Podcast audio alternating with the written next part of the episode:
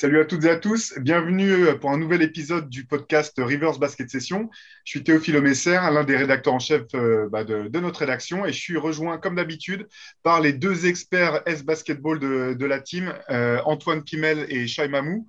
Et bah, comme d'habitude, on va, on, va décrypter un petit peu ce qui se passe dans ces playoffs, mais aujourd'hui, on va essayer aussi d'avoir une vision un petit peu plus à, long terme et de voir ce qui se passe dans cette conférence Est, où finalement, qui est pleine de surprises et de rebondissement pendant ces playoffs et euh, dont l'avenir n'est pas du tout sûr. Donc voilà un petit peu la thématique pour l'émission du jour. Salut Antoine, comment ça va? Ça va, impeccable et toi? Pleine forme, bah, pas mal, pas mal. Et, toi Antoine? Et toi Chai Voilà, tu vois, ça commence le, le mec qui est en forme après le bouclage du dernier numéro de Rivers, pour, tout, pour rien vous cacher. Et toi Chai, comment ça va? Eh ben ça va super les gars, nickel.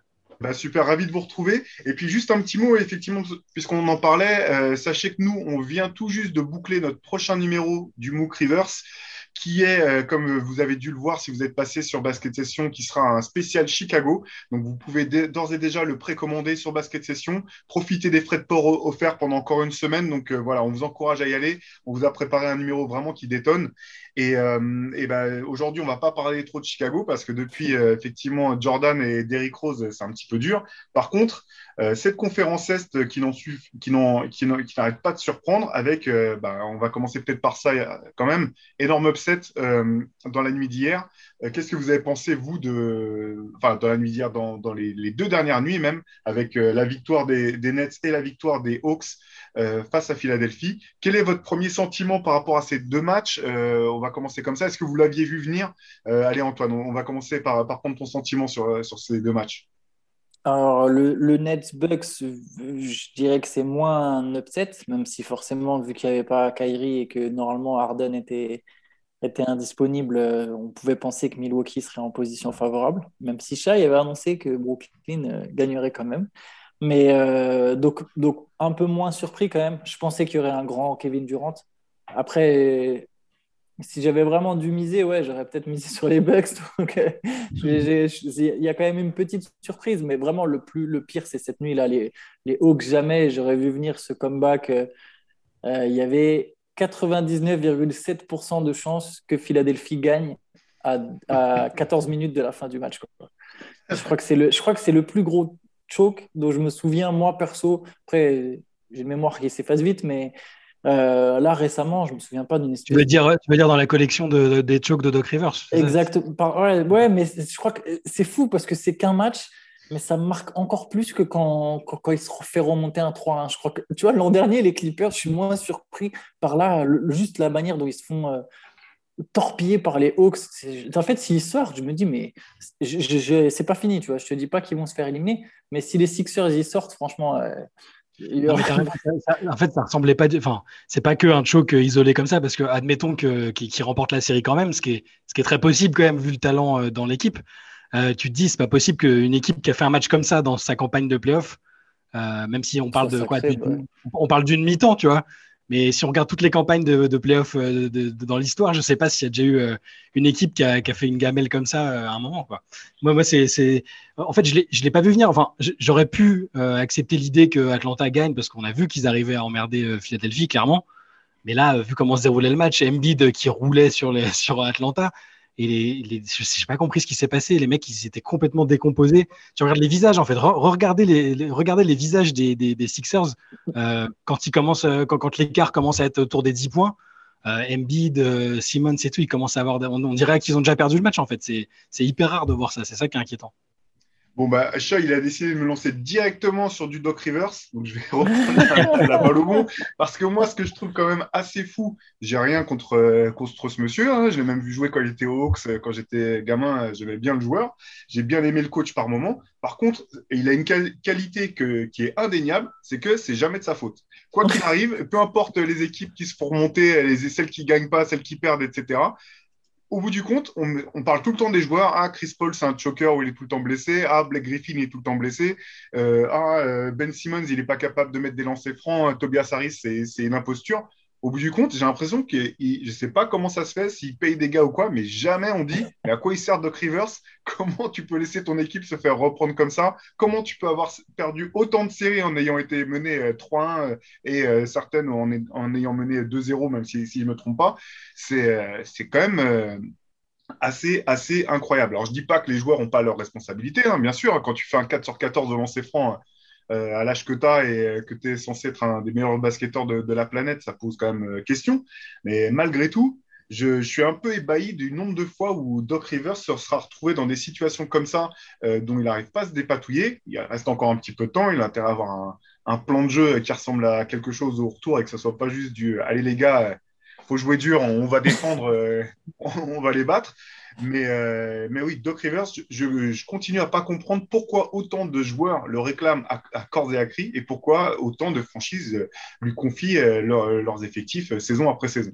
En fait, je pense qu'il y a un vrai problème de leadership et du coup, ça rejoint ce que dit Shai sur les visages des mecs décomposés, c'est qu'en fait, ils n'ont pas de leader. Et Doc Rivers, il est censé être, tu sais, sa réputation de coach qui va motiver ses troupes. Mais tu les... Quelle motivation en fait là? Comment, tu... Comment ton groupe il s'écroule et il n'y a personne qui s'élève? Embiid, on... pareil, c'est pas un leader, Joel Embiid en fait. C'est un excellent joueur, j'aime beaucoup le gars, et je le trouve drôle, je, je, le trouve très fort, mais c'est pas un leader. Ils n'ont pas un gars qui sait les tirer vers le haut, qui sait les. Enfin, ils en avaient un, c'était Jimmy Butler. Jimmy, Jimmy. Ils avaient Jimmy Butler, ils l'ont laissé passer. Et, et les gars, ils n'ont plus de leader.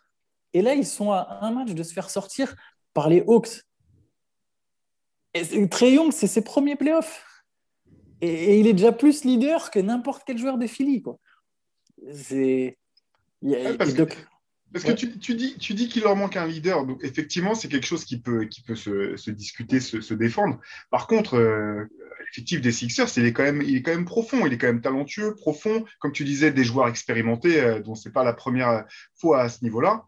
Euh, je trouve ça effectivement incroyable de, de voir qu'un match comme ça puisse se produire euh, à ce niveau-là de la compétition face à une équipe qui est quand même plutôt euh, voilà, euh, avec beaucoup de jeunes, euh, certains vétérans effectivement du côté des Hawks, mais un Trey Young dont tu parlais, dont tu parlais à l'instant. Et je pense que c'est effectivement une des belles surprises de ces playoffs, c'est qu'il a montré que c'était pas que de la hype, que ce qu'il était capable de faire en saison régulière, était capable de le répliquer à l'envie en playoffs, dans des salles hostiles ou pas, que ce soit chez les Sixers ou chez les Knicks, et même de, devenir une espèce de nouveau super vilain, partir en faisant une, une en saluant le public et tout, comme il a pu le faire au Madison Square Garden.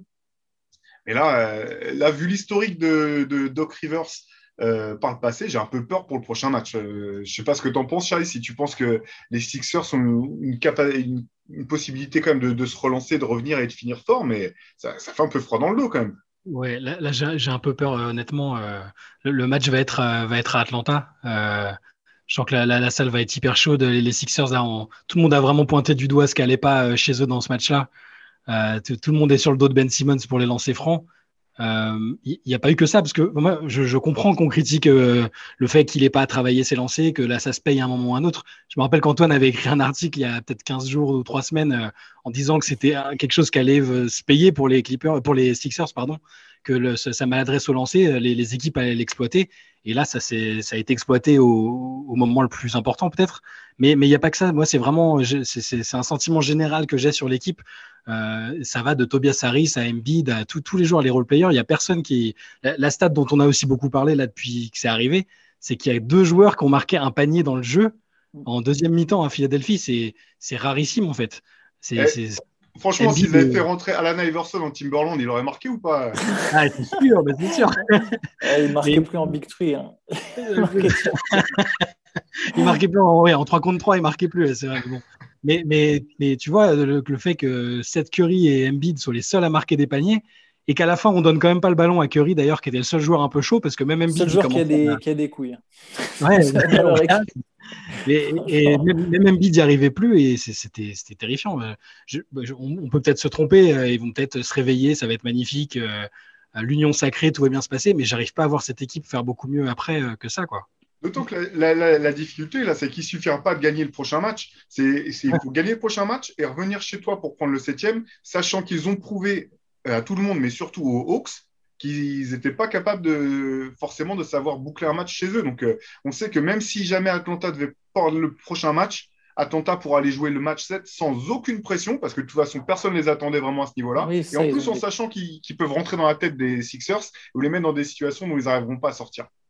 Mais ils sont décomplexés. Complètement. Il y a un sang-froid. Voilà, c'est Trayon qui incarne vraiment ça. C'est, il a un sang-froid euh, incroyable. À la fin, il va, quand il va provoquer les fautes, il va les tirer. Euh, tu, sens qu'il joue avec le fait que le public le siffle et l'insulte. Enfin, il adore ça. C'est, on, parlera peut-être d'Atlanta après, mais c'est, une révélation de triangle pour moi. Ce triangle-là, en tout cas, c'est pas du tout le joueur que, j'attendais euh, il y a un an ou deux. Ouais, ben, je pense effectivement, de toute façon, on va parler des, je vous propose qu'on parle des Hawks après. Je voudrais mm. simplement revenir sur un, autre match, une autre série. C'est le, c'est, euh, c'est le match euh, Nets euh, Box, le, dernier, celui dans lequel Kevin Durant a sorti un match assez incroyable. pourquoi? Parce que, alors, les situations ne sont pas tout à fait les mêmes. Tout n'est pas comparable, certes. Malgré tout, moi, dans ce match des Nets aussi, sans vouloir faire le, du coach bashing, j'ai également été un peu stupéfait parfois des choix tactiques de Budenholzer ou plutôt par euh, ce qui m'a semblé être euh, par moment une incapacité à s'ajuster euh, à la situation présente devant lui. Quoi. Et sans vouloir, à nouveau, j'ai absolument rien contre les Bucks que moi je voyais, j'avais pronostiqué finaliste, voire champion NBA. Donc, c'est pas du tout que j'ai rien contre cette équipe, ni contre, ni contre Bud. Mais quand on met bout à bout les succès qu'il a eu avec Atlanta justement par le passé et avec les, les Bucks ces dernières saisons et les limites que ces équipes ont rencontrées, j'ai le sentiment que euh, c'est un excellent coach pour créer un système, créer un programme, tirer plus ou moins les, le meilleur des joueurs qu'il a, qu'il a sous ses ordres, sachant qu'à chaque fois, c'est des équipes très complémentaires, plutôt bien construites, dans une certaine mesure. Par contre, venu en playoff, quand il y a besoin de faire des changements vraiment euh, limite de match à match euh, en fonction de l'adversaire, euh, j'ai l'impression que ces équipes ne trouvent pas les solutions. Il se fait out-coacher par Steve Nash. Quoi. C'est... Il, y a, il, y a, un vrai problème au Bucks et j'ai l'impression qu'il est plus profond que cette série et qu'il, qu'il ira au-delà de cette année. Et de toute façon, de façon Budenholzer, je pense qu'il joue sa place et enfin, c'est, déjà annoncé partout qu'il joue sa place et qu'il va sans doute euh, certainement sauter euh, si les Bucks sont éliminés. Mais même au-delà de ça, il y a peut-être aussi un problème, je n'irai pas jusqu'à dire de talent parce que c'est dur euh, d'être aussi catégorique.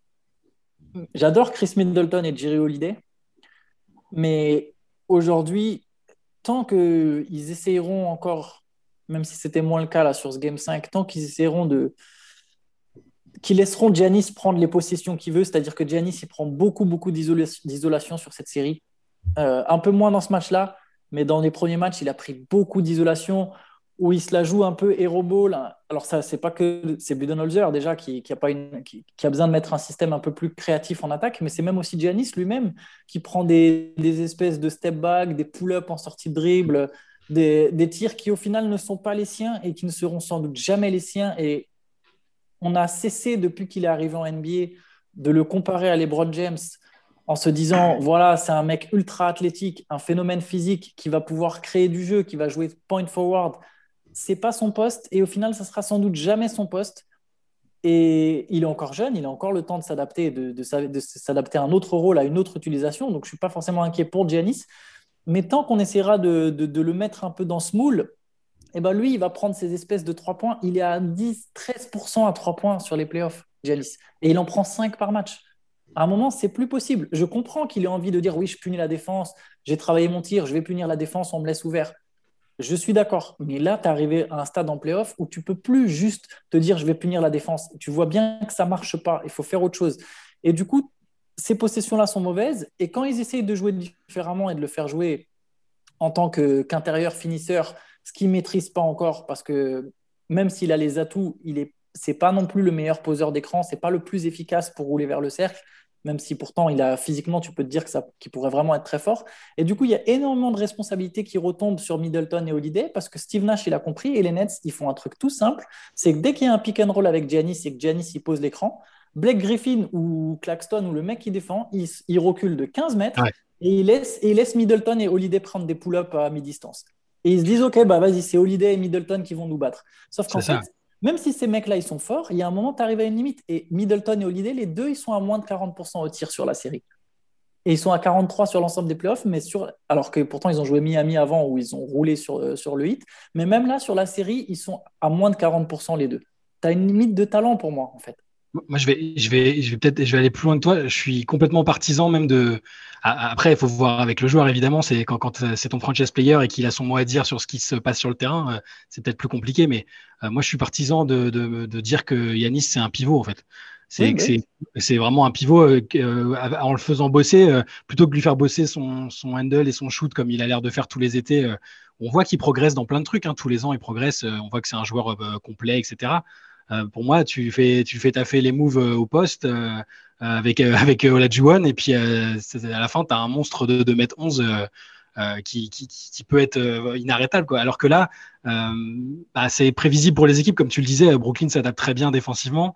et même s'il va faire des stats que, qui sont bonnes pour le commun des mortels, c'est, il est presque sous-exploité par rapport à ce qu'il pourrait donner dans un rôle comme tu décrivais avant. Quoi.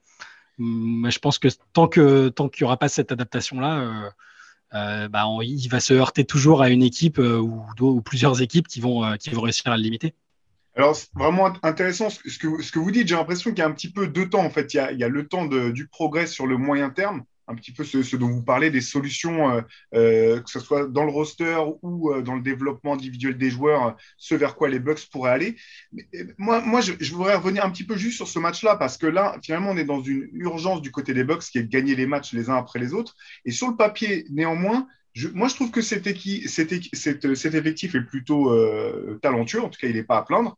La défense des Bucks sur ce match-là, encore une fois, a été très bonne, notamment en première mi-temps, vraiment très très bonne défense. Et moi, ce, que je trouve compliqué en fait par rapport à ce que tu disais Antoine sur les, tirs que prennent Jrou Holiday ou, euh, ou Chris Middleton, c'est que j'ai le sentiment qu'au bout du compte, ils se retrouvent souvent, voire trop souvent, à devoir créer leurs propres tirs soit en fin de possession, soit les moments où euh, ils veulent jouer tout à coup. Euh, Middleton, il y a quand même plusieurs possessions où tu te dis un petit peu, mais pourquoi tu te précipites d'attaquer euh, pour prendre un tir lointain en fadeaway face à un défenseur C'est bien de vouloir booster un peu, donner de l'énergie, mais ce n'était pas forcément le meilleur tir. Et, c'est là que j'en reviens à, ces soucis d'adaptation. Moi, il y a un truc qui, m'a fait un peu hurler devant, devant mon écran en voyant le dernier match, c'est l'utilisation de Brook Lopez en attaque. Okay. Brook Lopez, maintenant tout le monde s'accorde à dire que son apport défensif est, primordial au succès des, Bucks, mais euh, il y a encore euh, quelques années, il était connu uniquement pour ses qualités offensives et à son poste et pour sa taille, c'est peut-être l'un des intérieurs à la palette la plus euh, développée. Maintenant, plus il a un tir à trois points, très fort joueur offensif. J'avoue ne pas comprendre pourquoi les situations où les, Nets, le plus grand joueur des Nets, c'était sur le terrain, était Kevin Durant qui défendait sur, sur Yanis pourquoi ne pas donner la balle à Brook Lopez, pas pour qu'il mette 30 points. Brook Lopez va pas mettre 30 points, mais simplement forcer les Nets à le respecter et à s'adapter. Parce que s'il marque trois paniers de suite, les Nets vont prendre temps mort. S'il prend euh, deux paniers de suite et qu'il fait provoquer deux fautes de plus à Jeff Green, qui se retrouve à défendre sur lui, bah, peut-être que Jeff Green ne met pas ses paniers à trois points euh, de la deuxième mi-temps qui ont fait euh, extrêmement mal aux Bucks. Et c'est là, quand je parle d'adaptation, alors je sais que c'est pas un boulot facile, hein, je, je, souhaiterais clairement pas être coach NBA, coach de haut niveau, euh, être dans ces situations-là. Mais c'est là où j'ai quand même le sentiment que bah, Budenholzer peut-être touche une limite. Et ça ne veut pas dire que c'est pas un excellent entraîneur par, par ailleurs. Mais j'ai l'impression que là, même face à une équipe des Nets diminuée euh, par les blessures, les Bucks avaient largement les moyens de, gagner ce match. Ils ont mené euh, euh, vite 12-2. Il y a eu euh, presque, peut-être, je crois, 15 points d'avance, un truc comme ça, en première mi-temps. Il y avait la place pour passer, quoi. clairement, clairement, mais il y a, un manque de créativité offensif chez, chez Budenholzer qui, qui, qui arrête pas de les, qui leur sert de plafond de verre. Et si tu veux, quand je parlais de l'effectif, je suis d'accord, hein, l'effectif est très talentueux je ne remets pas ça en question, mais la, la, façon dont est fait cet effectif fait qu'en attaque, tu as besoin d'un gars, d'un coach plutôt, qui, est vraiment à même de créer un truc euh, sur lequel ils peuvent se reposer. Vu qu'ils n'ont pas un créateur d'élite, euh, Middleton est un super joueur en fait, et, et Giro Holiday est un joueur très intéressant. Mais je parle vraiment de créateurs d'élite, créateurs stars. On voit que les équipes qui aujourd'hui sont dans, dans la compétition, les, Suns, ils ont Chris Paul et Devin Booker qui peuvent faire la différence en dribble. Le Jazz à Donovan Mitchell. Tu vois, les Clippers, c'est un peu différent, mais ils, ont quand même Kawhi et Paul George est dans le lot aussi quand même. même si les deux, c'est vraiment plus des ailiers que, que des créateurs. Euh, mais tu vois, il y a ces gars-là capables d'apporter du danger. Les Bucks, c'est un cran en dessous. Si tu parles de Middleton et Holiday, pour moi, c'est un cran en dessous des joueurs que je t'ai cités, même si Middleton est un joueur un peu différent. Et du coup, si vraiment tu veux constamment avoir un apport offensif fiable, il faut que tu puisses avoir un système très fort, créatif, avec une vraie euh, mise en place, capable de, mettre en, valeur et en avant tes joueurs, qui ne soient pas justement obligés, comme tu as dit, de, de, juste faire euh, provoquer euh, tout seul des paniers, parce que Middleton et Holiday, moment de la compétition, ça peut plus. Tu peux pas taper sur du hero ball sur Middleton et Holiday et espérer être champion NBA en fait. C'est très intéressant ce que tu dis, Antoine. Je, m'y retrouve, euh, et d'autant que je, me dis, euh, on en parlait euh, juste avant de, de, passer à l'antenne, mais je pense aussi que dans la création, parfois, c'est les joueurs, les joueurs qui n'ont pas la balle peuvent créer du jeu aussi. Et quelque part, c'est là que je pense que quelqu'un comme Di Vincenzo manque au box par ses coupes permanentes, le fait d'aller récupérer des rebonds offensifs, ce genre de choses. Chose que, que Connaughton a très bien fait dans, dans ce match-là, par exemple. Il, a rempli en partie ce rôle-là, mais oui, ça manque de créativité, ça manque d'inventivité en attaque et parfois un petit peu de, de, réactivité, j'ai envie de dire. Quoi. Trouver le match-up, pouvoir l'exploiter rapidement. Et, encore une fois, j'ai beaucoup, beaucoup de mal à comprendre le rythme sur lequel jouent les Bucks en attaque en montant systématiquement la balle quasiment en marchant sur un rythme euh, très lent. Euh, et, simplement pour finir euh, avec ce disais Antoine, c'est quand tu parles des créateurs, tu as totalement raison. Et c'est le rôle qu'a joué James Harden sur le match pour les Nets. Il n'a pas été très bon en attaque, mais sa seule présence sur le terrain, le, seul, le simple danger qu'il représentait, a permis aux Nets de jouer un jeu beaucoup plus équilibré que qu'on pourrait le croire en regardant simplement la, la, feuille de stats et en voyant que Keddy a mis tous ses points et que, et que James Harden a été, a été maladroit. Donc euh, je, je, te retrouve là-dessus, là, sur le, le, problème de création de, de cette équipe. Mais, mais, du coup, ils sont arrivés à un stade où eux, pour le futur, c'est. T'as Giannis qui est encore jeune, donc euh, théoriquement. Il est jeune. Giannis est jeune. mon Dieu. Moi aussi, la fatigue du bouclage. mais, oui, Janis, il a quoi il a, il a 25 ou il va avoir 26 ans. Euh, mais, mais, mine de rien, tu as bouché ta masse salariale, logique. Et pendant tellement d'années, tu étais persuadé que ce serait lui ton créateur, que ce serait lui ton joueur d'élite sur lequel tu vas centrer ton attaque. Donc pendant des années, ils n'ont pas forcément cherché un, autre créateur, enfin ils ont cherché un créateur secondaire, un deuxième playmaker plutôt qu'un premier playmaker. Et aujourd'hui, ils font presque avec les miettes. Olité, c'était déjà super pour euh, le stade où ils en étaient. Récupérer Olité, c'était génial. S'ils avaient eu Bogdanovic en plus, ça aurait été parfait. Mais tu vois, tu, vois c'est marrant parce que Chris Paul était disponible. Tu te dis, mais t'imagines là si ces Bucks là, ils avaient Chris Paul? Ah, mais on pensait vraiment, moi je pensais vraiment qu'il irait. Euh, irait à Milwaukee, ça faisait partie des pistes. On, disait que c'était le joueur qui manquait, euh, qui manquait aux Bucks pour, pour vraiment passer un cap. Je pensais qu'il irait là. Après, je ne sais pas à quel niveau ça s'est pas fait.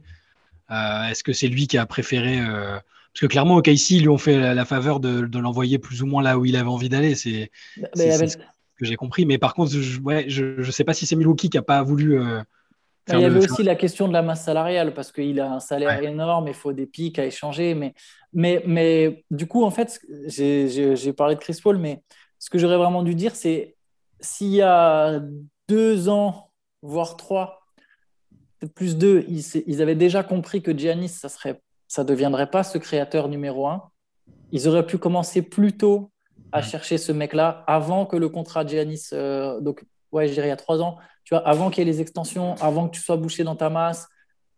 S'ils avaient su lire ça, c'est facile à dire après coup. Hein. Je, suis Surtout qu'il était super jeune et que tu peux te dire, ouais, il va encore progresser, il va se développer, il va devenir ce joueur qu'on espère qu'il va devenir. Mais là, aujourd'hui, même pour le futur, j'ai du mal à me dire, mais comment ils vont faire en fait? Ils n'ont pas de pic, ils n'ont pas de masse salariale? Ouais, d'où la question quand même de. Bon, euh, encore une fois, je, souhaite à personne de perdre son boulot. Hein, je ne suis pas là euh, pour demander la démission ou le renvoi d'aucun de, de, coach. Mais, euh, mais je pense que là, ils sont effectivement, ils vont se retrouver à un croisement parce qu'il y a. Cette équipe est trop bonne pour repartir de zéro. Elle est trop complémentaire pour qu'il y ait un changement simple et efficace à faire où tu dis il suffit de changer cette pièce contre celle-ci et c'est sûr qu'on aura une équipe qui va pouvoir dominer. Donc, pour moi la, variable d'ajustement la plus proche, dans le cas bien sûr où les Bucks ne reviendraient pas et finiraient pas très bien ces playoffs, hein, rien n'est joué. Mais si c'est le cas, je pense qu'il y a besoin d'un système, notamment en attaque, qui permette de, de simplifier la chose à ces joueurs. Parce qu'au bout du compte, moi, moi j'aime beaucoup Joe Holiday, j'aime beaucoup Chris Middleton. Effectivement, j'ai l'impression que là, ils touchent leurs limites, mais j'ai l'impression aussi que c'est parce que le système euh, offensif mis en place les, les aide pas à, à ce que les situations soient plus simples pour eux. Quoi. Ouais, je, suis d'accord avec toi. Ah euh, si, si, enfin, là, vu, vu, comment ça se passe en NBA en ce moment, hein, enfin, la rumeur était déjà sortie qu'il jouait son, son, poste. Je pense qu'il fait partie des, des coachs qui, qui, qui, qui, seront, euh, qui seront limogés si, si ça se passe pas bien. Là, on voit qu'en ce moment, ça, ça, ça, va dans tous les sens. Euh, et puis, on, ne se fait pas de soucis pour lui. Il retrouvera un job euh, en deux temps, trois mouvements. C'est un double, double meilleur coach de l'année. Ça va. Le problème, c'est qu'il n'y a pas forcément un. Enfin, en tout cas, je ne connais pas assez bien les assistants. Donc, je ne suis pas dans l'univers NBA pour savoir à quel point quels sont les assistants les plus cotés. Mais. Enfin, je connais quelques-uns, mais je vois même si, si Budenholzer est libéré, c'est pas comme s'il y avait un, une, euh, toute une queue de coach euh, qui attendait derrière, euh, de bons coachs prêts à prendre le relais. On voit que c'est difficile. Il y a... La preuve, c'est qu'il y a toujours les mêmes noms qui sortent dans chaque rumeur dès qu'il y a un mec qui se fait virer. C'est là que tu Jeff sais que Jeff, Van Gundy, exactement, Mike D'Antoni, les mecs, ça fait chaque année, à chaque fois, tu as les mêmes noms qui sortent et Ouais, ça, va être à suivre. De toute façon, on va pouvoir enchaîner justement sur cette question du futur de la conférence Est et quelles équipes pour, euh, pour dominer cette conférence. Parce qu'en fait, jusqu'à il n'y a pas si longtemps, les choses semblaient assez claires. On se disait, bon, bah, Boston, euh, euh, Boston, Milwaukee, Sixers, ça va se disputer la première place de la conférence année après année. Et finalement, entre les, les, les malheurs des uns, les surprises des autres, on se retrouve avec une situation bien moins claire qu'on aurait pu le penser. donc voilà, je serais, je serais curieux d'avoir votre avis euh, sur, sur l'avenir. Donc là, parmi quand même les équipes qui semblent euh, parties pour continuer à peser dans cette conférence, je pense qu'on peut en citer au moins quatre. Euh, Nets, Bucks, Sixers, Hawks. enfin, Hawks, pardon, à voir. Nets, Bucks, Sixers, à coup sûr. à coup sûr, les Hawks, on va pouvoir, pouvoir en parler. Derrière, effectivement, bah, Atlanta. Est-ce que c'est un coup euh, Jenny Est-ce que c'est euh, réplicable euh, Ça, on va, en parler. Et derrière, deux équipes qui n'ont pas fait les playoffs, mais qui, je pense, continuent à rester dans, comment dire, dans, dans, le cadre de, de, ces équipes qui peuvent avoir un rôle à jouer. Miami et Boston deux équipes décevantes cette année, mais qui ont quand même euh, des forces euh, en place assez intéressantes, euh, voilà, des, joueurs et des organisations qui sont plutôt bien, bien en place, mais à qui il va falloir quelque chose cet été si elles veulent retrouver le, le, haut de la conférence? pour, pour faire simple, si vous deviez choisir, donc ça nous fait six équipes, Brooklyn, Bucks, Sixers, Hawks, Heat, Celtics. on va commencer avec toi, Shai. Si tu devais choisir une équipe sur laquelle tu as, en laquelle tu as le plus de confiance, pas pour cette saison, mais pour dès la saison prochaine, se retrouver euh, dans l'élite de la conférence, une ou deux équipes, hein, lesquelles, lesquelles t'inspiraient le plus de confiance?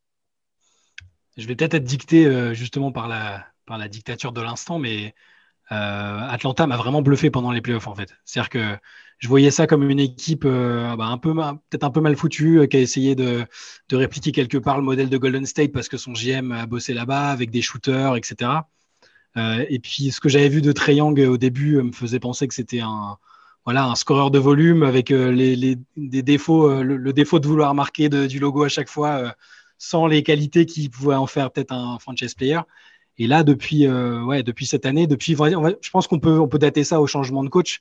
Euh, c'est pas forcément, tout n'est pas forcément de la faute de Lloyd Pierce, hein, mais à partir du moment où Macmillan est arrivé, euh, au niveau discipline, identité de jeu et leadership chez Trey Young, pour moi, ça a été une métamorphose, une révélation parce que il a peur de rien, il joue intelligemment. Tout à l'heure, tu disais qu'il était capable de répliquer en playoff ce qu'il faisait en saison régulière.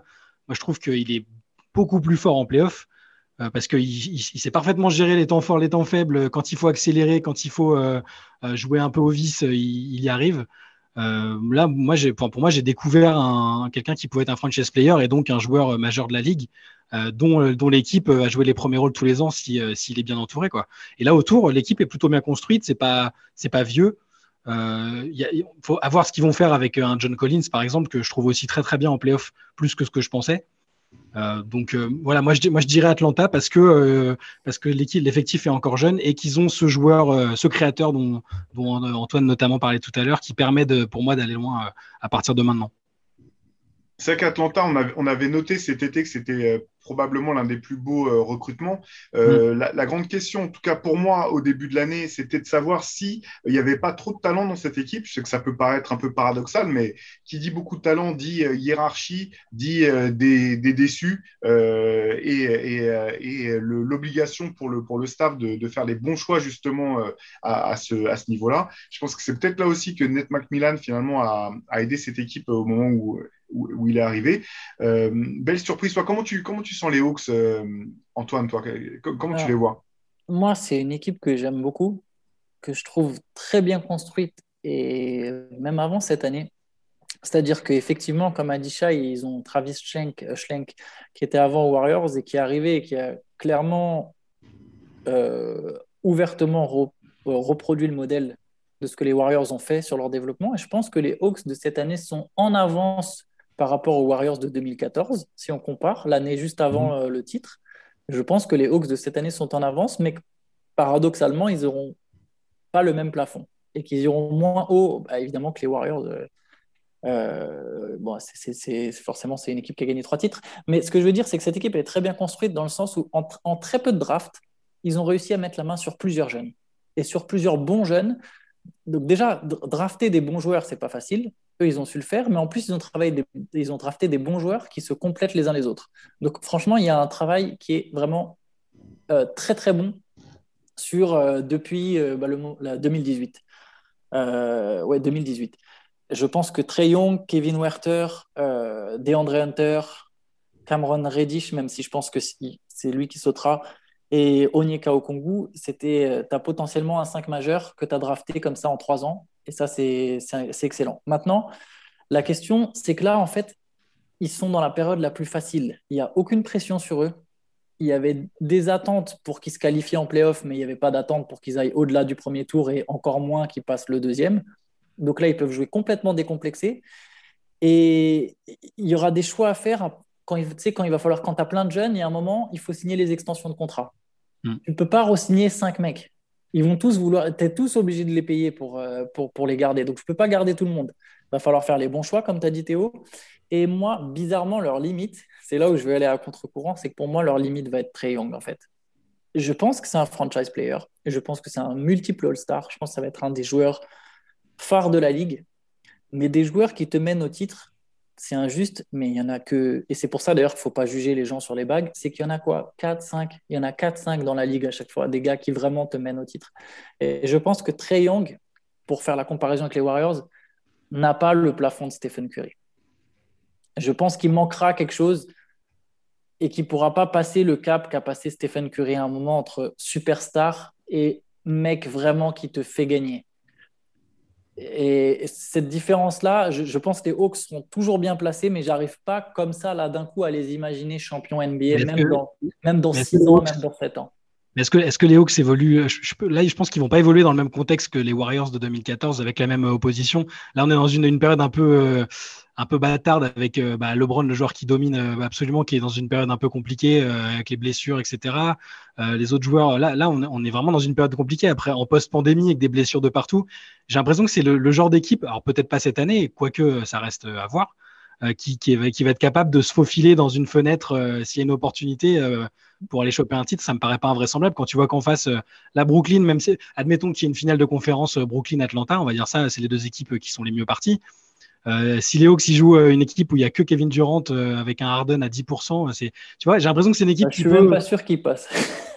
voilà, mais après, oui, dans le futur, oui, peut-être. Non, non, mais j'ai l'impression que le futur est tellement incertain euh, que, c'est le genre d'équipe euh, qui, voilà, et, et, et Triangle est le genre de joueur qui me paraît euh, un peu insensible à toute forme de pression et de contexte et qui va jouer tout le temps pareil. Et voilà, je, et, encore une fois, je le voyais pas comme ça au début, honnêtement. donc voilà. Je suis d'accord, je, pense qu'ils peuvent faire une finale. Tu vois, ça me rappelle un peu la conférence Est du début des années 2000.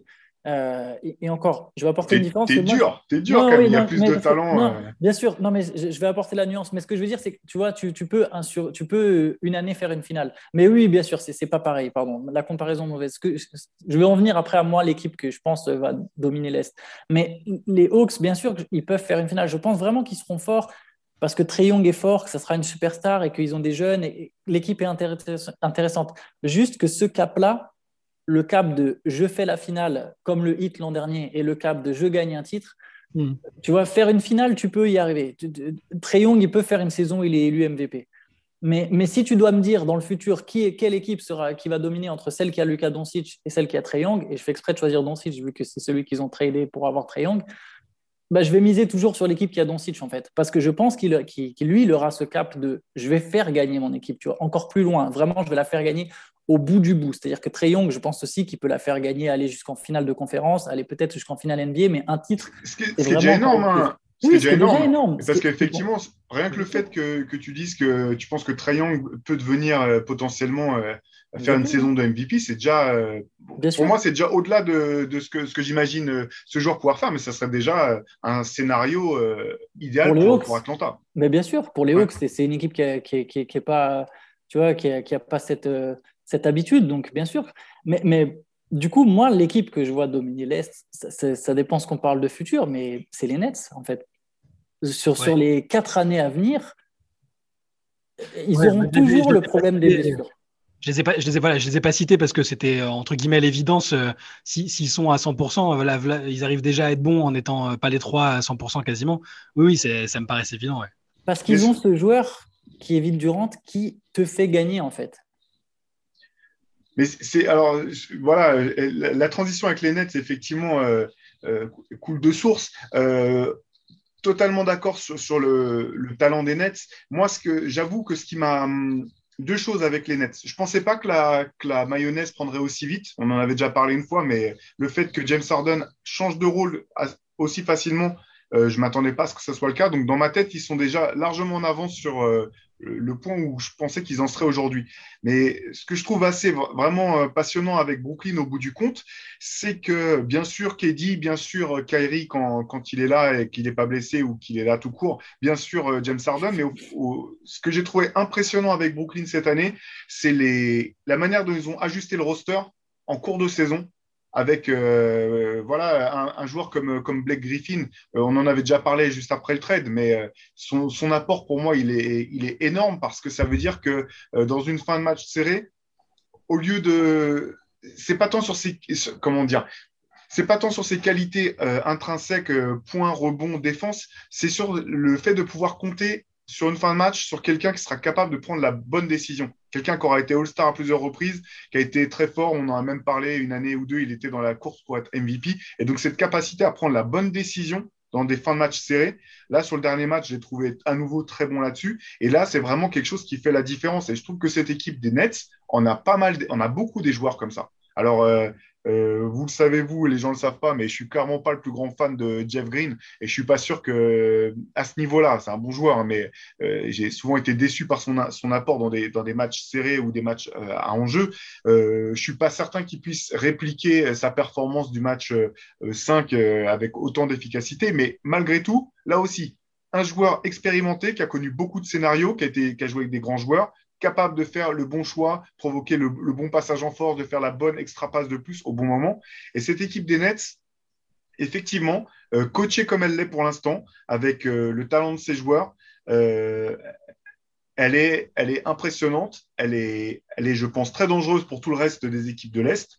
Mais il reste, vous l'avez souligné tous les deux, cette énorme incertitude autour de la durabilité de, et, simplement, euh, enfin, on, en blague entre nous, mais on a l'impression que des fois, euh, euh, comment dire, Steve Nash découvre le 5 majeur quand il arrive à la salle en voyant qui, est, qui est en train de s'échauffer ou pas. Quoi.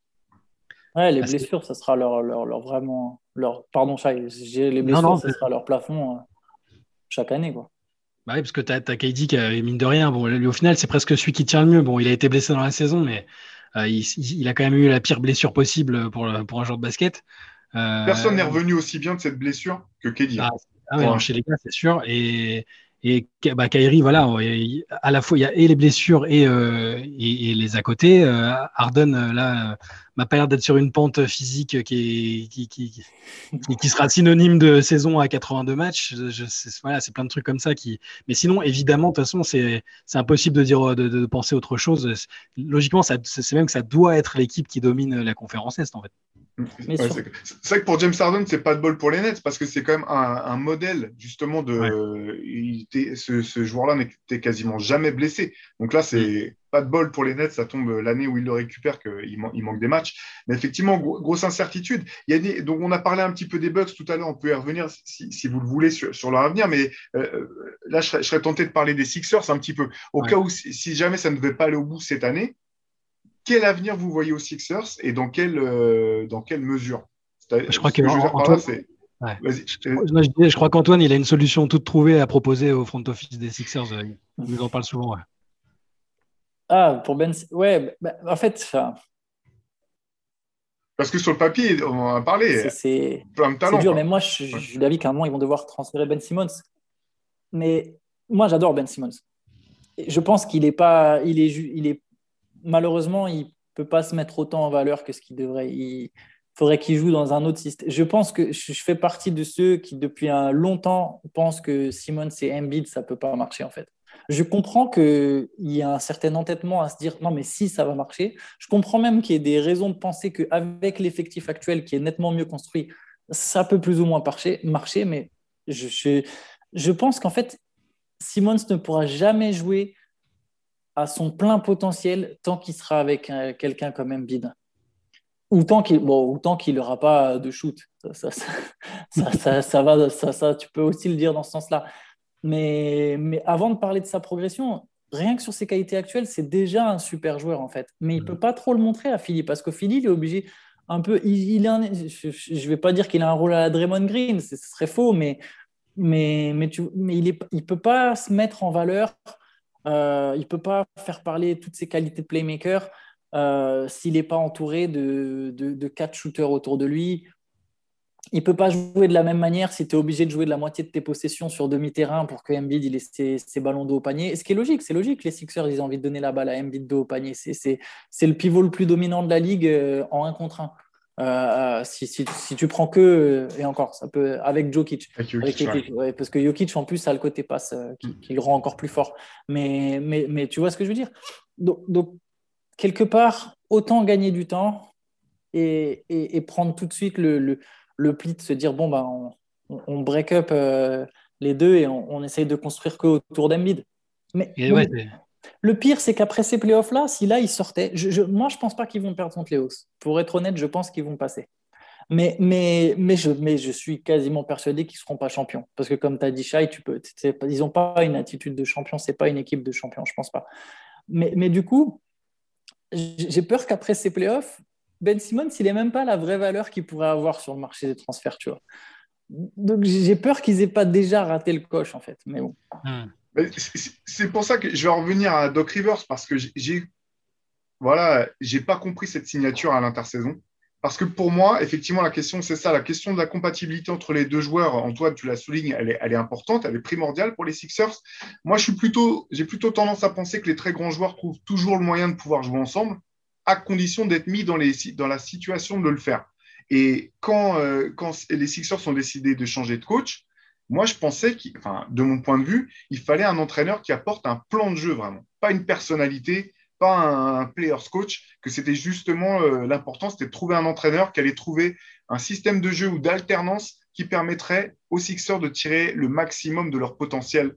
Et, là, là, effectivement, c'est pas le cas. Et ce qui est intéressant quand tu parles de Ben Simmons, quand tu dis qu'il ne euh, peut pas exprimer toutes ses, toutes ses, toutes ses qualités, c'est d'autant plus euh, dommage que j'ai l'impression qu'une de ses qualités, c'est de permettre aux autres de s'exprimer. C'est pas un joueur de stats, c'est pas un croqueur, c'est euh, à mon sens un vrai compétiteur qui aime jouer, partager le ballon. Et en fait, il demande limite, il demande rien de plus que de pouvoir être dans un système qui lui permette de le faire. Et de quitte à jouer avec Joel Embiid, quitte à jouer avec même honnêtement euh, quand, quand, euh, quand les Sixers avaient, avaient Jimmy Butler, je comprenais pas vraiment la, problématique. Parce qu'avec Jimmy Butler, pour moi, les Sixers avaient tout ce qu'il fallait. Ils avaient ben Simmons pour pousser la balle sur le jeu rapide, sur transition, mettre une pression incroyable sur le repli défensif des, adversaires. Et ils avaient Jimmy Butler pour jouer le créateur sur attaque posée. Pour moi, c'était, c'était l'idéal pour cette équipe. Mais euh, là, on, parle du point de vue de, bah, Ben Simmons. Moi, j'ai, aussi tendance à penser que, que le, partenariat n'est pas forcément idéal pour Embiid non plus. Et que, euh, et que ça fonctionnerait, ce qui fonctionnerait le mieux pour lui, vu qu'on va dire que c'est il a des caractéristiques euh, parfois de pivot à l'ancienne qui dominent à l'intérieur, qui enfoncent l'adversaire, même si on sait qu'il s'est shooté. Hein. Euh, en fait, j'ai presque envie de le voir avec un, meneur ou un arrière plus traditionnel à l'ancienne. Tu veux qu'il signe Damien Lillard, à vous, à vous. Voilà, peu importe, mais vraiment, voilà, quelqu'un, un meneur plus traditionnel j'ai l'impression que effectivement, j'étais plutôt, j'avais plutôt tendance à penser que qu'il fallait laisser du temps aux deux, que, que peut-être Doc Rivers c'était pas si mauvais parce qu'il savait gérer les, les égos euh, et les personnalités. Ça, mine de rien, c'est quelque chose qu'il a qu'il a plutôt bien su faire euh, dans, sa carrière avec Boston, même un peu les Clippers. Euh, dans une certaine mesure hein, aux Clippers quand même, parce que le, le vestiaire avait pas l'air d'être le, plus serein de, de, la ligue. Non, c'est sûr. Mais là, là, à Philadelphie, on sait clairement que Embiid et Simmons ne sont pas les meilleurs potes depuis le premier jour.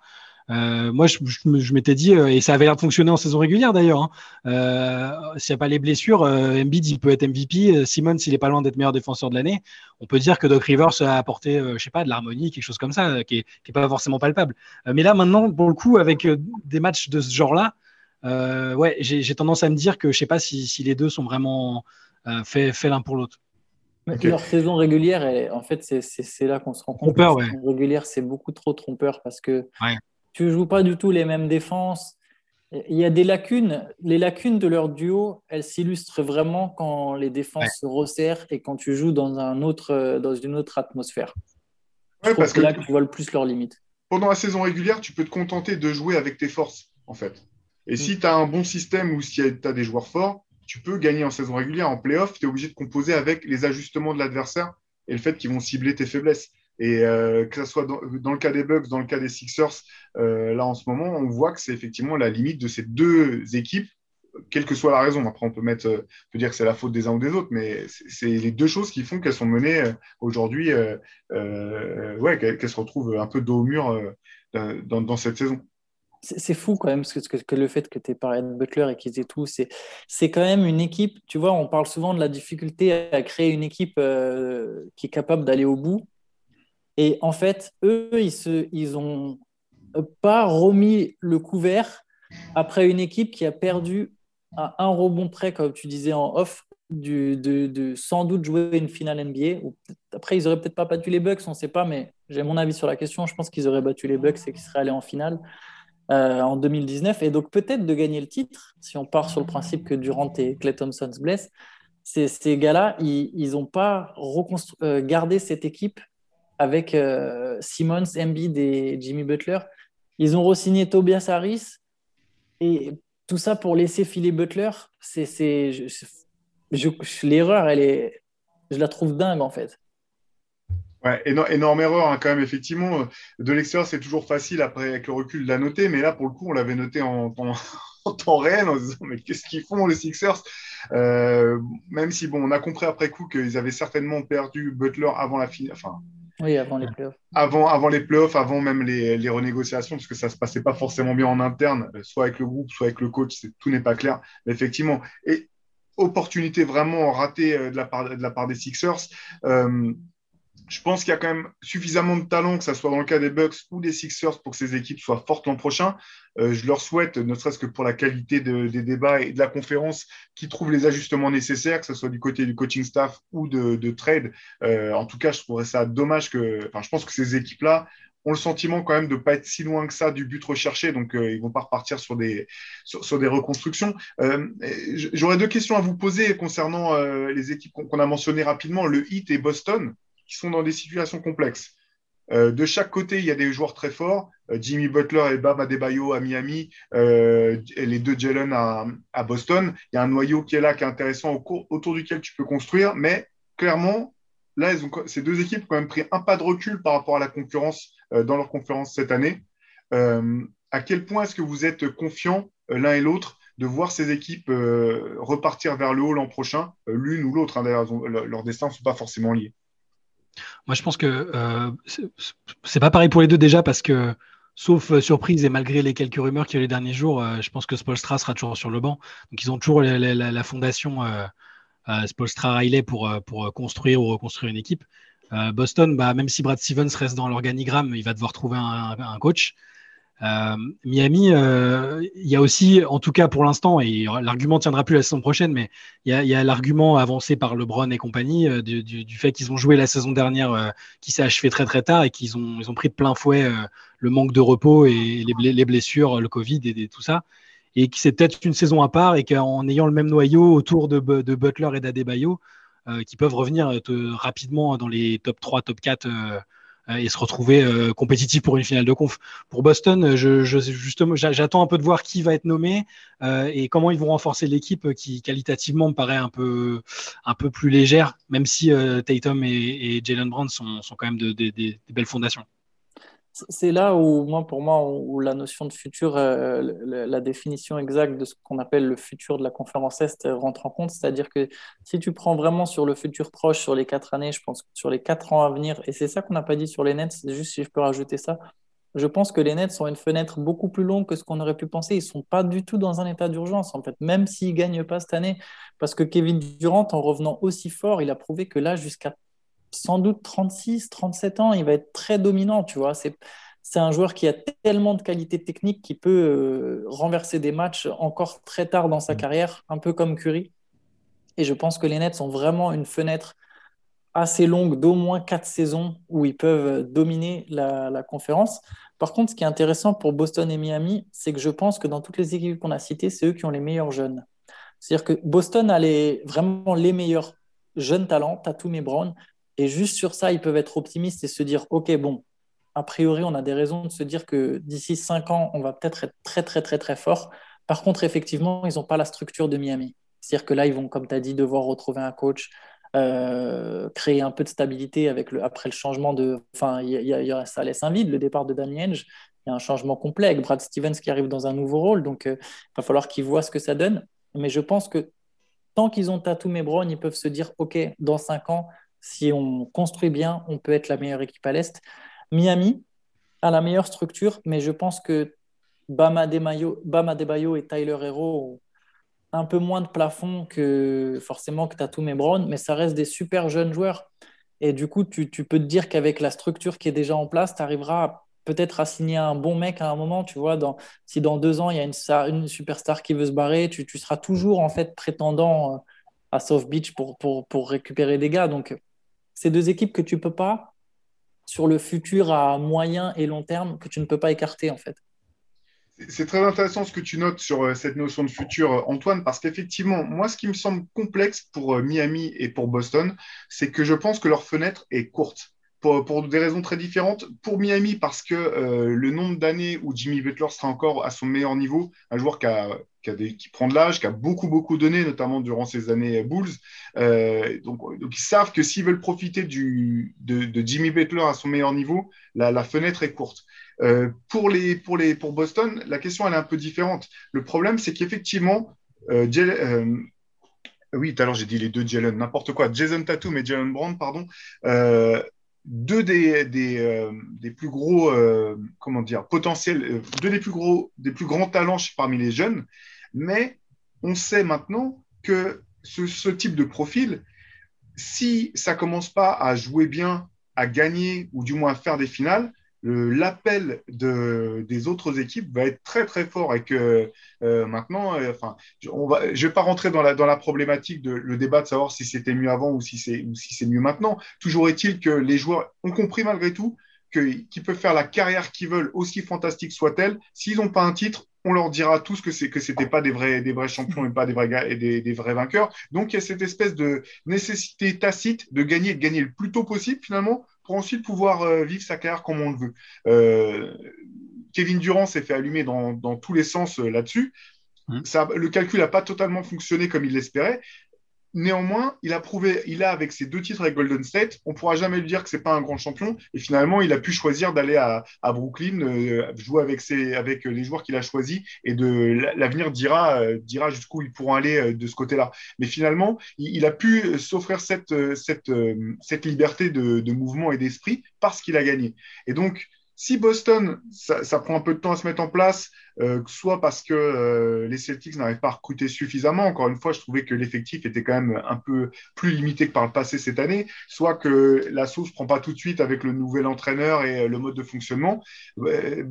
Très vite, la pression médiatique et des autres clubs qui vont commencer à appeler, et des agents qui vont commencer à se parler, et des joueurs qui vont commencer à se parler l'été en mode tu devrais venir jouer avec moi, je pense que ça serait mieux pour toi, etc. ça va vite jouer. Donc Boston et Miami, je pense que pour ces deux équipes, pour deux raisons différentes, l'été va être vraiment crucial pour déterminer euh, quel sera leur avenir, euh, du moins euh, leur place dans la hiérarchie de cette conférence Est dans, à l'avenir. Ah, c'est intéressant ce que tu notes sur, sur Boston. C'est vrai que Tatum, euh, tu dois quand même montrer. Après, ils ont déjà fait une finale de conférence, mais c'est vrai que c'est marrant ce sentiment d'urgence là parce que bon, c'est la conférence Ouest, mais ça s'applique presque aux Mavericks en fait aujourd'hui euh, avec Doncic et avec n'importe quelle équipe qui maintenant draft un jeune joueur. Euh, alors que on oublie trop souvent qu'en fait c'est normal de ne pas gagner pendant tes 5, 6, 7 premières saisons.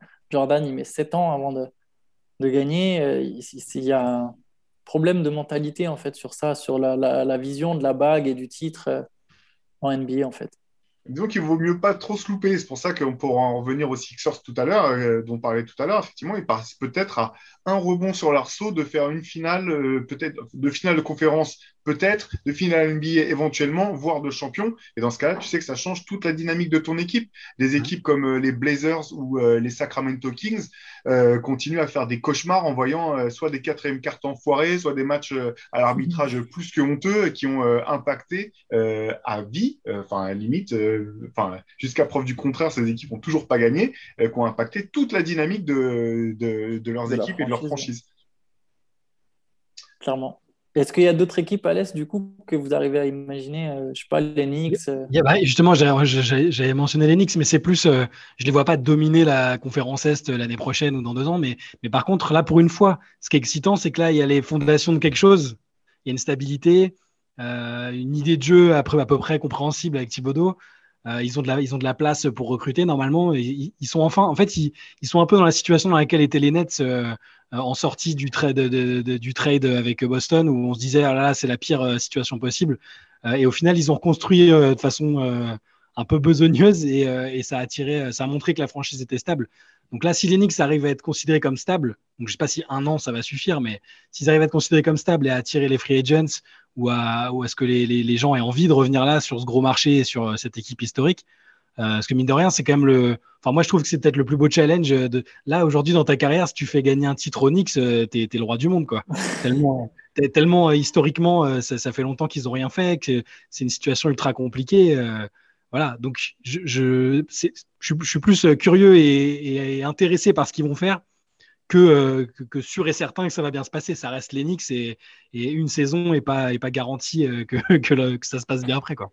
Ouais, bah, comme tu le dis, hein, je pense que le pire ennemi des Knicks, c'est Knicks, voire euh, c'est James Dolan. Donc euh, euh, là, déjà, c'était c'est super pour le basket en général de revoir New York faire des playoffs, être, être compétitif, concurrentiel. Euh, maintenant, il y a deux choses. Quoi. Soit, je pense que ça va prendre soit un petit peu de temps euh, si vraiment la situation s'est assainie et que euh, pour que des stars ou des joueurs du moins forts aient envie de venir ici en se disant bah, si ça se passe mal, c'est pas moi qui vais me retrouver à la une du, du New York Post avec marqué imposture en énorme sur le titre.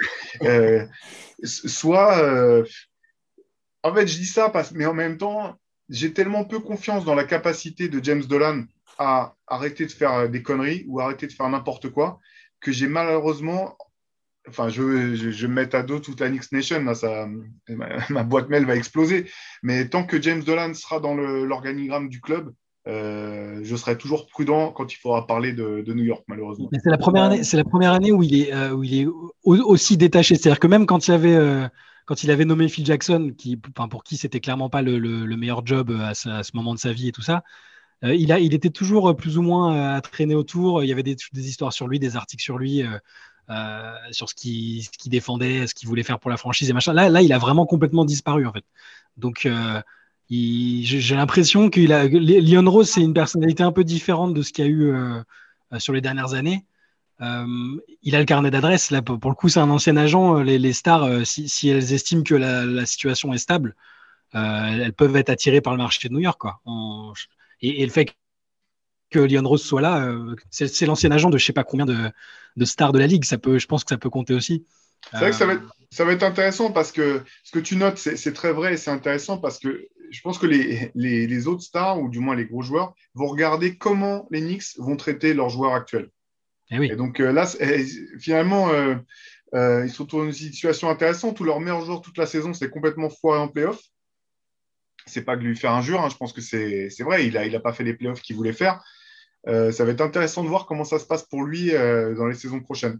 Mais justement, en fait, c'est presque ça le pire, c'est que pour avoir un beau regard auprès des stars, ils vont devoir le payer très très cher. Et en le payant très très cher, ils vont se. Ce qui, ce qui, en fait, c'est pareil, je vais me faire attaquer par la Knicks Nation aussi, mais Randall, ils vont le payer trop cher en fait. Ils vont le payer trop cher pour le joueur qu'il est. Peut-être, mais regarde. Cette saison, elle est trompeuse pour les Knicks en fait. Elle est encourageante et trompeuse à la fois, selon moi. regarde, regarde Brooklyn. Regarde Brooklyn avec D'Angelo Russell qui est All-Star chez eux dans une équipe besogneuse. Oui, mais ils l'ont pas payé. Il le paye. Il, le fait, il un gros contrat, il me semble. Il le, il, non, au moment où il le signe, il l'échange à, ah oui, c'est à Golden State. Donc en fait, c'est pas eux qui lui filent le max. C'est pas. Et c'est là où ils sont intelligents, c'est qu'ils ont réussi à le dégager en sachant pertinemment que ce gars-là, c'était pas ça qui allait leur faire passer un cap, et ils le filent aux Warriors. Et, et en fait, les Knicks vont pas faire la même chose et la différence aussi avec les Nets, c'est que les Nets se, se, sont reconstruits dans un bon timing, avec sans justement dépenser de gros contrats. Il n'y a pas de stars en fait, il n'y avait que vraiment des mm. bons choix, des bonnes trouvailles. Les Knicks en ont aussi quelques-unes. Et sans se mettre de pression de se dire on va recruter une star, c'est d'abord juste on revient tranquille. Les Knicks, il y aura très vite la pression de ouais, il faut qu'on aille plus haut. Maintenant qu'on a fait un tour, il faut qu'on aille plus haut. Alors qu'en fait, les Nets n'avaient pas cette pression et les Nets ont pu se reconstruire tranquillement pour arriver au moment où tu as Kyrie Irving et Kevin Durant qui sont free agents en même temps. Sauf que les Knicks.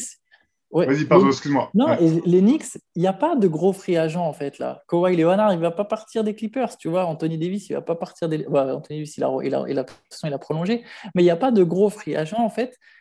Et ils vont sans doute à un moment surpayer un mec, Randall déjà sûr, et ils vont en surpayer un deuxième à un moment sans arriver à passer ce cap, en fait.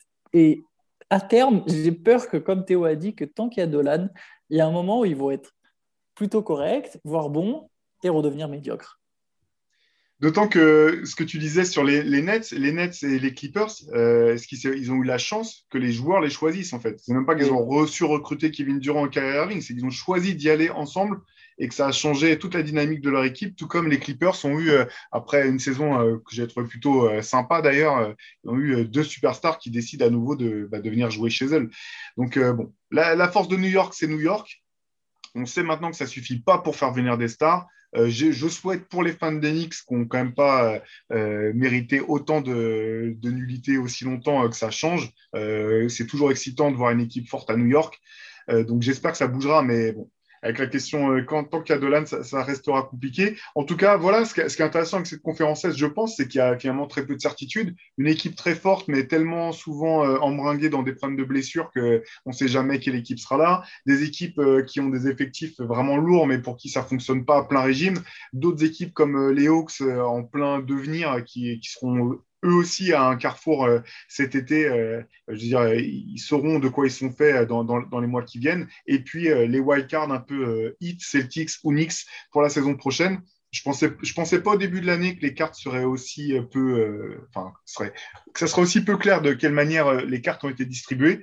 à voir. Donc, de toute façon, ces, ces playoffs vont peser lourd. Bucks et Sixers, ça joue très, très cher, je veux dire, pour leur avenir à court terme. Euh, et, voilà, je ne sais pas, est-ce que vous avez un petit pronostic quand même pour euh, chacun je vous, mets au défi là, un petit pronostic de savoir quelle équipe de l'Est va sortir et, rejoindra les finales. Si vous deviez mettre une, petite piécette là, sur qui est-ce que vous la mettriez? C'est dur, ça change tellement tout. Enfin, là, j'ai l'impression qu'à chaque match de chaque série, euh, toutes les croyances et ce qu'on pensait est, remis en cause quoi, entre les blessures des uns et les craquages des autres. Là, alors, on, va, on va dire, on va partir de l'idée que Harden va pas se reblesser et va rester à un niveau euh, physique euh, au moins à 50%, on va dire. Euh, je vois quand même, ouais, je vois, je vois toujours Brooklyn, moi. Ouais, moi aussi. Les Nets, Allez, moi, je, moi, je mets une pièce sur les, sur les Bucks parce que je pense qu'il y a quand même euh, suffisamment euh, de talent et il y a quelque chose à faire avec cette équipe. Mais effectivement, rien, de clair. Euh, bah, merci en tout cas pour cette nouvelle émission, les gars. Je pense que c'était, on a, on a bien fait le tour.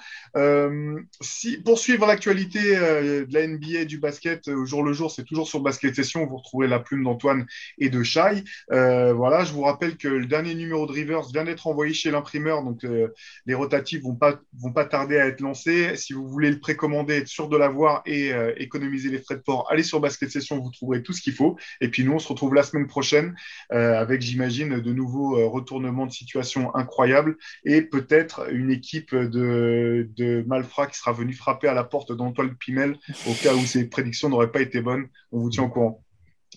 À plus tard, les gars. Salut, les gars. Ciao. Ciao.